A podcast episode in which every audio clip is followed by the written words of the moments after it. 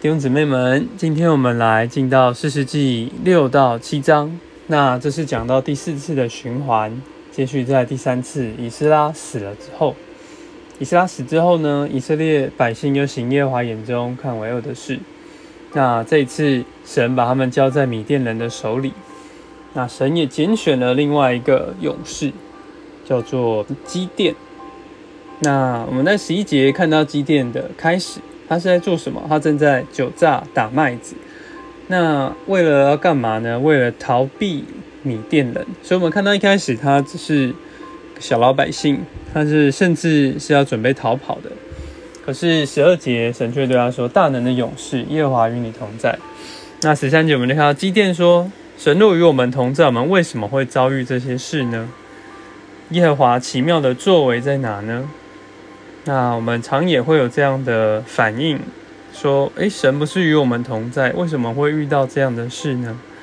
但其实就是，呃，以色列的百姓在这里还是常常的有其他的偶像，我们都崇拜巴利，拜其他的神，所以神才把他们交在米甸神的手里来管教他们。那十四节，我们来看到说。耶和华就对基甸说：“所以他现在就要来行他的大能，要差遣基甸来拯救以色列人。但基甸说：他凭什么来拯救呢？他是最小的，在家里也是最小的，又穷。但神说：我必与你同在。那基甸在这里还是很害怕，他就向神要一个神机，所以基甸就回去拿了一些礼物，预备了无酵饼，预备了肉。”那神就把他这个献的祭物从盘子里面有火起来烧掉了，是他悦纳这样的祭物。那基甸看到这样的神迹，当然就相信了。那神又吩咐基甸，当夜就叫他砍下这个他爸爸为巴利所筑的坛，砍下这个像。那所以基甸，他二十七节我们看到，呃，其实他还是蛮害怕的，他怕这个城里面的人。所以不敢在白天来做这个事情，就在晚上来做。那隔天，清城里的人起来呢，看到这个巴利尔坛被拆了，那他们就议论说这是谁做的，然后找出凶手，然后来把他致死。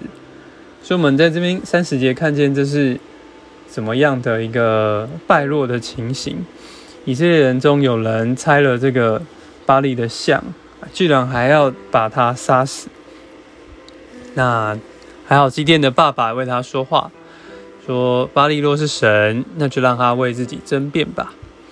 那再来呢？基甸虽然经历了这件事，他还是没有信心。我们在三十六节、三十七节看到说，他又向神要了一个神机，他要把羊毛放在这个河场上，如果只有羊毛上有水，地上都是干的，那。祭奠就知道这是神所行的神迹。那隔天起来呢，他一挤，哇，结果挤出了满盆的露水，说地上都是没有水，哎，露水都到了这个羊毛上。那三十九节，祭奠又再神要一个神迹，那这次呢，就要他可能觉得，呃，第一次神迹也不一定准，搞不好就是羊毛吸水。所以第二次呢，他就要求，因为羊毛是干的，那地上是水。那这一夜神也这样行，所以基甸才终于愿意去攻打这个米甸人。那在第七章呢，我们又看见说很神奇的事情，就是。